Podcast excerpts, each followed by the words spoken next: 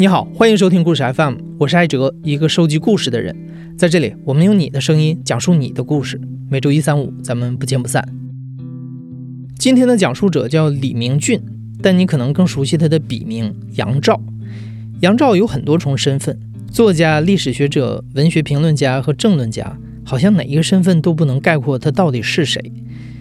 杨照出生于一九六三年的台北，当时的台湾已经进入了戒严的第十四个年头。戒严令使得整个台湾都处在紧急状态的军事管控之下，白色恐怖笼罩着表面的平静。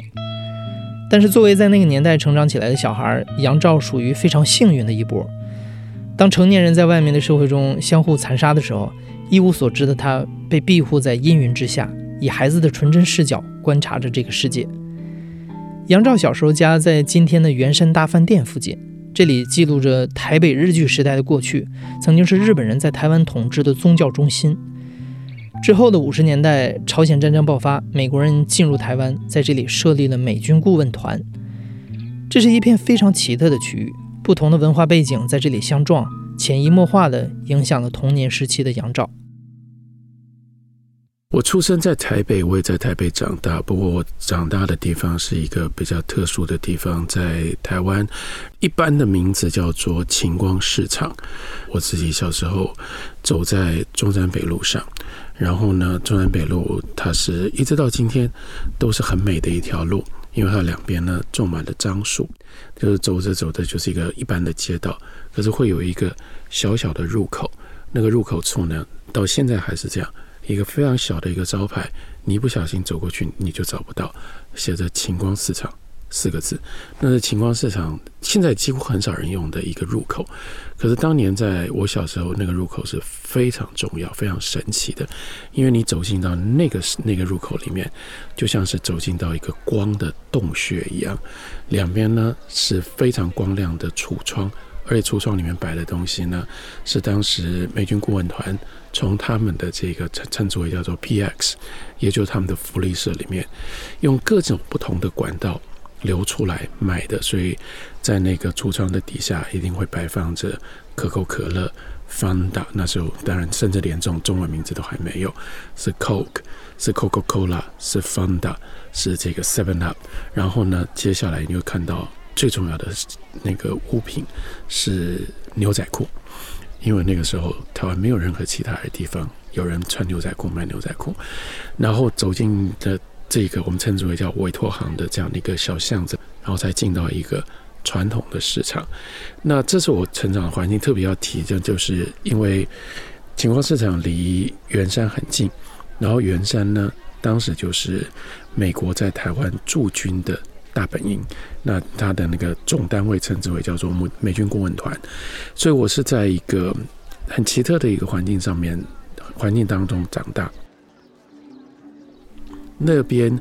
相关的产业行业大概都跟美军跟美军顾问团的生活是有关系的，像很重要的一种行业是酒吧，那个酒吧就是服务。美军的那台湾有一位很棒、很了不起的小说家，叫黄春明。黄春明写过一部中篇小说，那个小说的书名叫做《小寡妇》。那小寡妇讲的真的不是不是真正的寡妇，小寡妇是一个酒吧的名字，会把酒吧取名叫做小寡妇，你当然也就知道 那大概是在干什么。嗯，所以那里有很多有美军。来来往往，可以这么简单的说吧，我很幸运的，我成长在一个很不适合养大小孩的地方。然后呢，我们家呢从事的也是一个不太正当、不太正常的行业。大家不要误会，我妈妈是一个非常非常了不起的裁缝，而且她做的衣服呢是当时很特殊的一种衣服，一直到今天，大概你都很难找得到。它是一种针织的礼服，是用针织的。机器针织的，但是做的是礼服，是非常高级的礼服。等于是那个服装店是我父亲跟我母亲他们一起的他们的事业。那我们家的那个店铺在当时情况市场还蛮有名的。那最有名就是说，如果你到了那里，你是外地人，然后你跑去那里，然后我们家服装行叫做艺兴服装行，你如果人家说，哎，艺兴服装行在哪里？如果是我们的左邻右舍看到叫做正常的人，尤其正常的女孩子的话，女子的话，她一定瞪大眼睛跟你说，不要去那里啊，不要去那里，那不是你应该去的地方。为什么呢？因为我妈妈做的礼服非常非常昂贵。为什么会在那个地方开昂贵礼服、针织礼服的服装店呢？所以我小时候我最常见到的，只要到店里去，那店里的景象就是一个酒吧女牵着一个美军的军官进来。我妈妈最自豪的就是，她唯一会讲的一句英文就是 “We take American dollars”。我们家是收美钞的。通通常都是那个礼服呢，是八 girl 酒吧女他们要穿的。可是呢，当然会带一个美军来帮他们付美金。我们是小孩躲在旁边，然后躲在旁边旁边偷偷看，看两个重点。第一个是看那个酒吧女这么可爱，这么漂亮。那时候看到，那时候基本上在路上，除了酒吧女，没有人化妆的。但是就看看他们那样化着妆，留着那个黑色的长发，进到我们家的店里面，就觉得哎呀，我们在一个很不一样的地方。另外一个当然就是看那些美国人了，因为也不是所有的人每天都会看到美国人，我们就看到美国军官穿着他们的军服来到店里面。因为在美金顾问团呢，它有一块有一块非常非常大的宿舍区。那例如说我们到圆山去。大概离我家大概走路十五分钟的时间就到了那个宿舍区，那真的就像是一个像是一个幻境一样，因为都是那种平房，平房外面有草地，所以我小时候记忆当中最神奇的一种东西叫做自动洒水机，在那个草地上，你就看到可以在那里，真的可以在那里看十五分钟、二十分钟，看到尤其是有阳光的时候，本来什么事都没有，突然这样啪。那个水这样洒出来，你会觉得说，这到底是一个什么样奇怪的地方？然后那个水洒出来，阳光它会反射阳光的，变成七彩的那个小一点一点的一道一道的小彩虹。我就想说，哇，美国真是一个可怕的地方。他们过的日子、住的地方都跟我们不一样，那留下非常深刻的印象。类似像这样，那个是一个很复杂的环境，但是对我来说。让我跟在成长的过程当中有很多不同的经验，累积了很多不同的记忆的很好的一个地方。家庭环境带给杨照的影响不仅仅是不一样的眼界和思考方式，因为父母的小店收入不错，所以虽然那个年代物质和文化匮乏，杨照还是早早的就接触到了音乐的启蒙。比如说，我小学到二年级的时候。那个时候，我念的地方念的小学叫中山国小，我到现在都觉得很奇特。就是中央国小，在我小时候，它就有一个，其实真的很了不起的一个传统。就我们从二年级开始到五年级，要有每一个学期要有班级乐队比赛。班级乐队比赛，而且它是规定，学校是规定，班上每一个学生都必须要有一个乐器去参加这个班级乐队的比赛。那你也可以了解说，在那个相对贫困的年代，大部分的小孩能有什么乐器？所以班级乐队，我现在回头想，班级乐队那个声音一定很恐怖，因为我们那里面会有很多那个最简单、最便宜的乐器，叫做响板。大家知道响板什么？两块木头，然后用一个橡皮筋。然后这个绑起来，然后扣扣扣扣扣扣扣敲出那个节奏。另外一种很简很便宜的是三角铁，勉强能够能够发出有旋律声音的，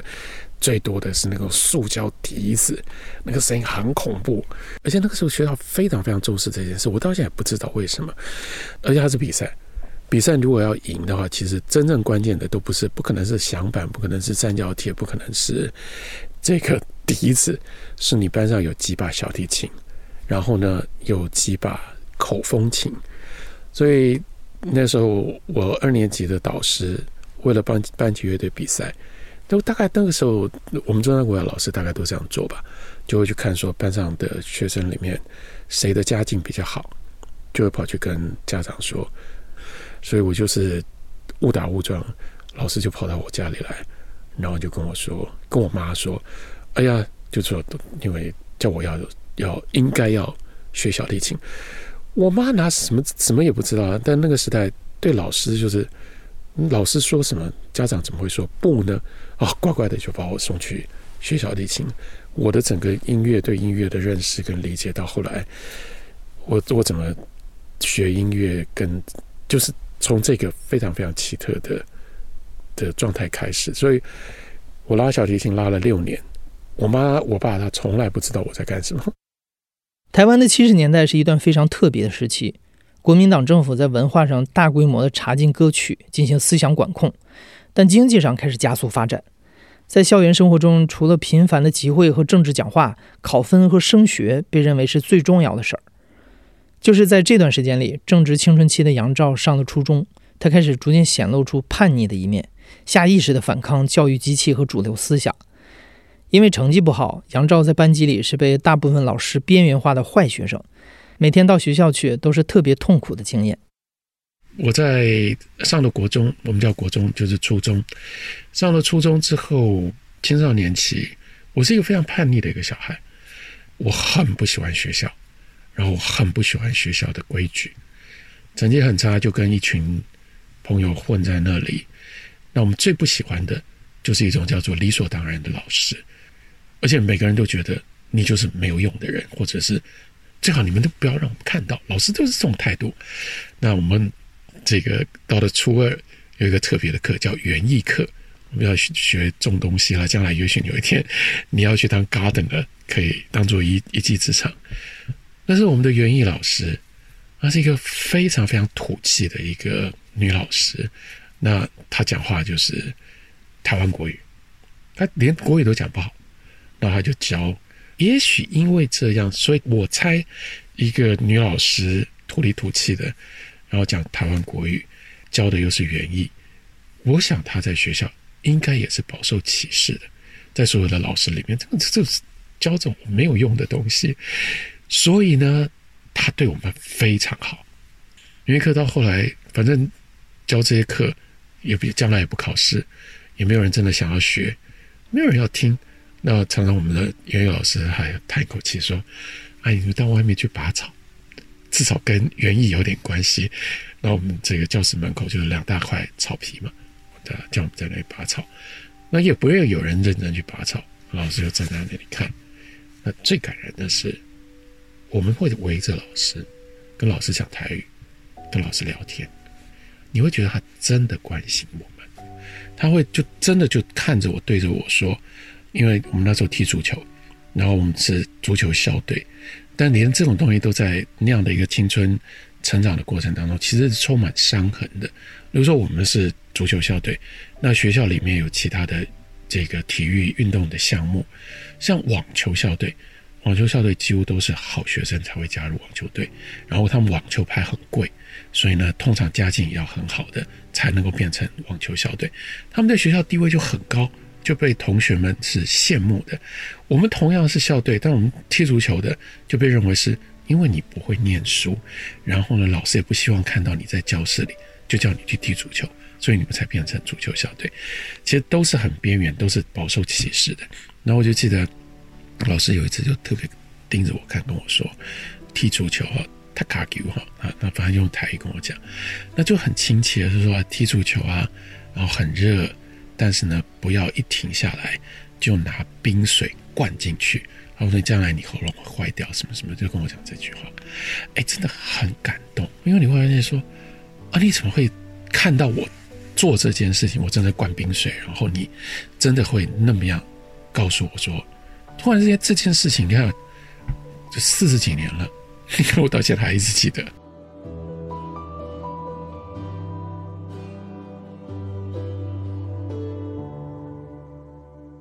有一天突然突然之间，自己心里面到现在都记得，那时候一边在学吉他，然后花很多很多的时间，每天就在练吉他。那那时候到了一种疯狂的状态，就是说我我背背着书包回家的时候，我会在我的书包的袋子上练我的和弦。我一印象非常非常深刻，走在那个路桥上面，然后一边自己在那背几个和弦，然后在心里面再想几首歌。然后再背几个和弦，然后突然之间就有一个非常非常强烈的一种感受，是说，我我觉得有样事情，我对我我自己觉得是骄傲的，因为我觉得在我们班，甚至我我们整个学校，我一定是吉他弹的最好的。但是突然之间就有一个很痛很痛的感觉，就是说我吉他弹的很好，没有人会承认或没有人会在意这件事，因为我成绩很差。不知道为什么，就是那天就心情非常非常坏。然后呢，回到家里面，然后自己在那里，就那么一个念头。我说，突然就觉得说，你们这些成绩好的人，你们真的有很了不起吗？成绩好真的有这么难吗？就从那天开始，我把数学参考书开始重新做，我把国文拿出来，然后反正中间大概就隔了三四个月吧，然后我们就有那个。全校叫进士，那么就是有一个特别的考试，一学期有一个特别的考试，是全校排名的。然后就反正初三刚刚上初三，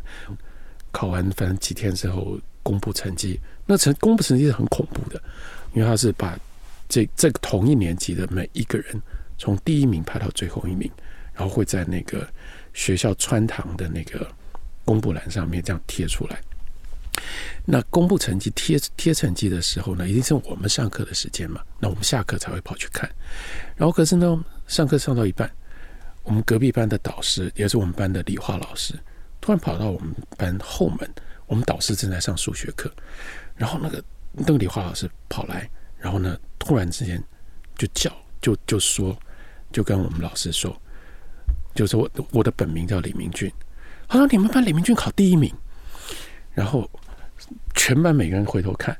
不是看我，看那个老师。然后我们老师陈光正陈老师，我到现在记得他名字，他就笑了。他说：“不可能，因为大家都知道我成绩不好啊。”哦，不可能，不可能。然后我班上还另外同学，另外一个朋友，另外一个同学就很聪明哦，他马上就说：“呃，那个三年五班有一个女生叫做李明媛。”一定是李明媛，怎么可能是李明俊？然后，然后陈老那个陈光正就说：“你去看一下，你看一下。”哎，跑跑跑跑跑去穿堂，后来简直是鬼叫，真的是李明俊，真的是李明俊！哇，全班都没有人敢相信，我自己也不敢相信。但那真的的，就不好意思，但坦坦白说了，人生有这么一次，也真的很过瘾。突然之间就说：“哎，我想是嘛。”你们不要再想说你们多了不起了，那现在你们能拿我怎么样？我考了第一名，你们拿我怎么样？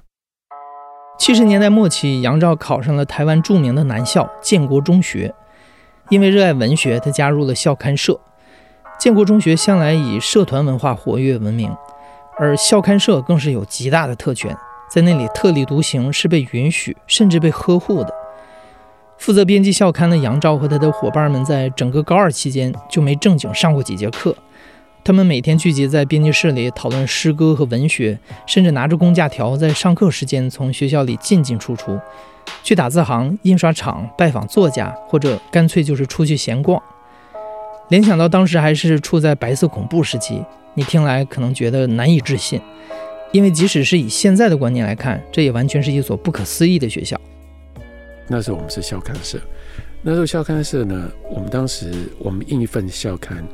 我们的校刊发行量是八千本，学校总共的学生大概六千多名，但是我们每一期大概是印八千本，呃，每一个学生我到现在记得非常清楚，是学期开始的时候要特别付一个校校刊的费用，校刊费用大概是就是五十块钱一个人，所以你这样算你就知道，我们当当时一期的费用。就是三十多万当时的台币，三十多万台币以当时的这个呃生活水准来说是什么呢？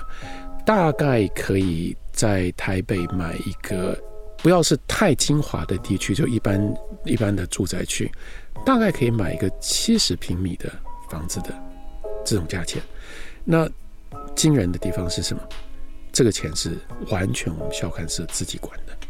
学校完全不管。我们开自己的户头，当然我们必须报账，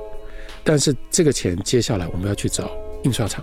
印刷厂跟印刷厂签约，然后去看印所有这一切，找打字行，所有通通都是我们自己处理。我到现在觉得不可思议的，这个学校是说，那时候的人，他们怎么可以这么信任学生？太了不起了，或者说太重要了。我真的是在那个整个过程当中了解了，说哦，原来你怎么在这样的一个什么叫做社会？你怎么在在这样的一个那么复杂的许许多多的因素的情况底下，去把一件事情做出来？然后你有很多很多的想法，你有很大的自由的空间，想办法去把它给实现出来。其实就连建中，在我们离开了之后，没有几年，它慢慢都改变了。我们就是那个至少我认为的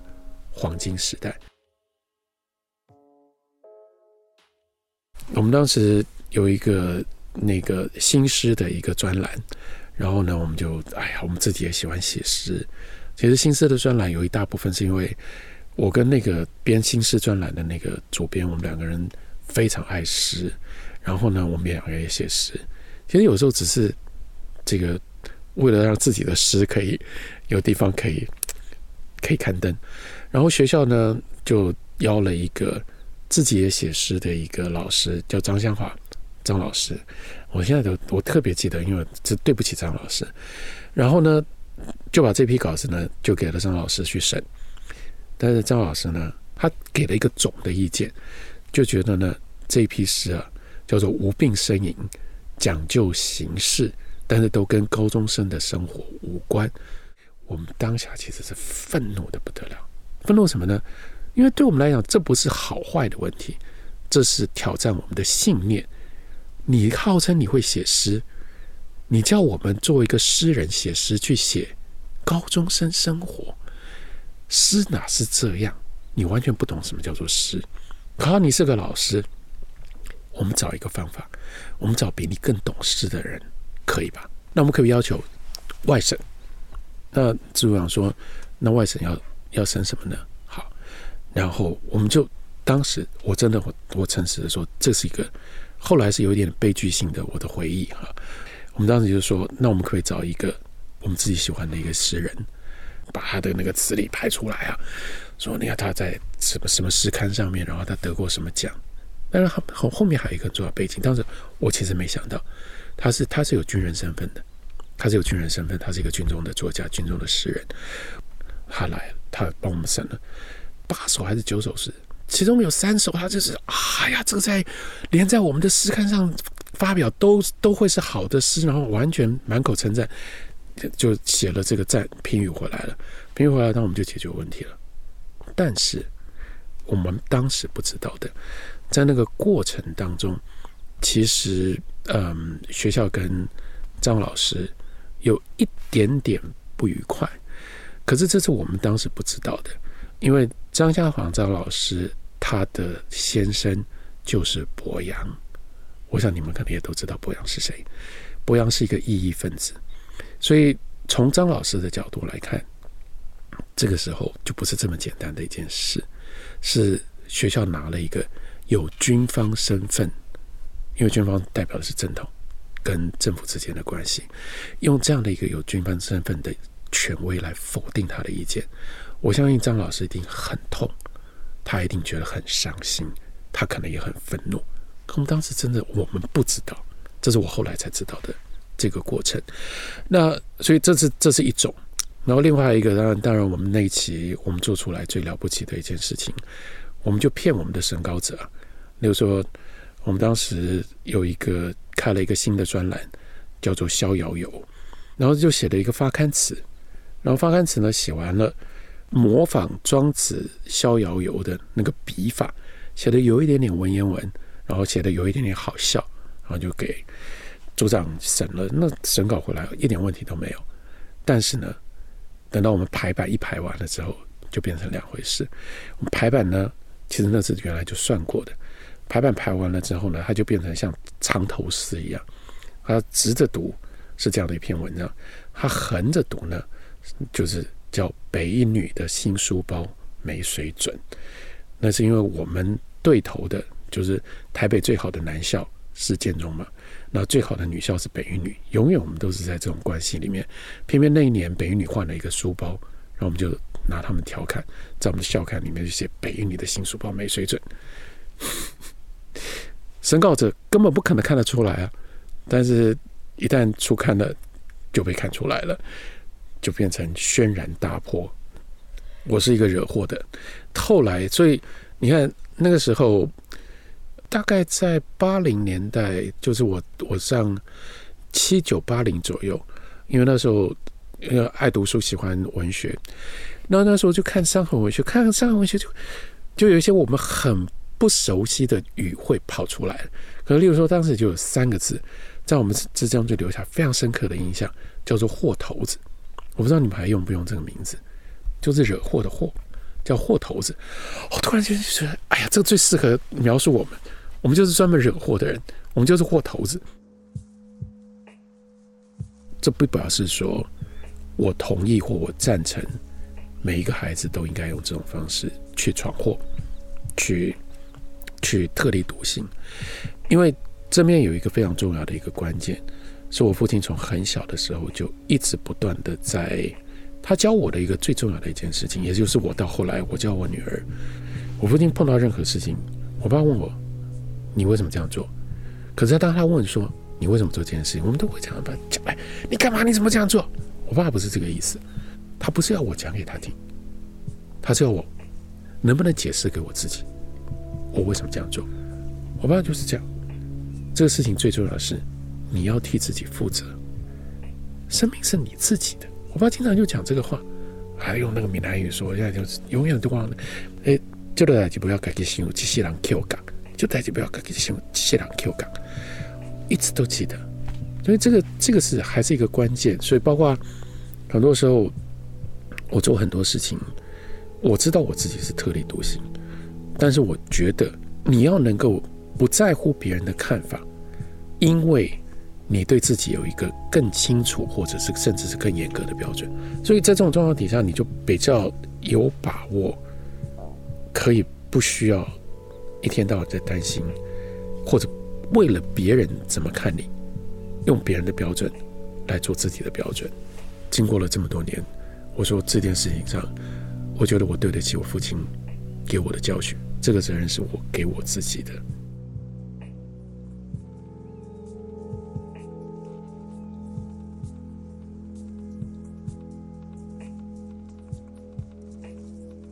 以所谓正统的观念来看，杨照始终是一个叛逆者。青春期的时候，他是学校里特立独行的小孩；青年时期，他放弃了哈佛在读的博士学位，选择回到正处在历史转折口的台湾，参与党外政治，投身新闻业。中年时期，他又离开了工作多年的新新闻周刊，更专注于自己想做的事儿。正如我在故事的开头所说，杨照有很多重身份，所以他想做的事情也是又多又杂。比如他在台湾开设的课程讲中国通史，跟女儿一起录制了一档视频节目聊音乐，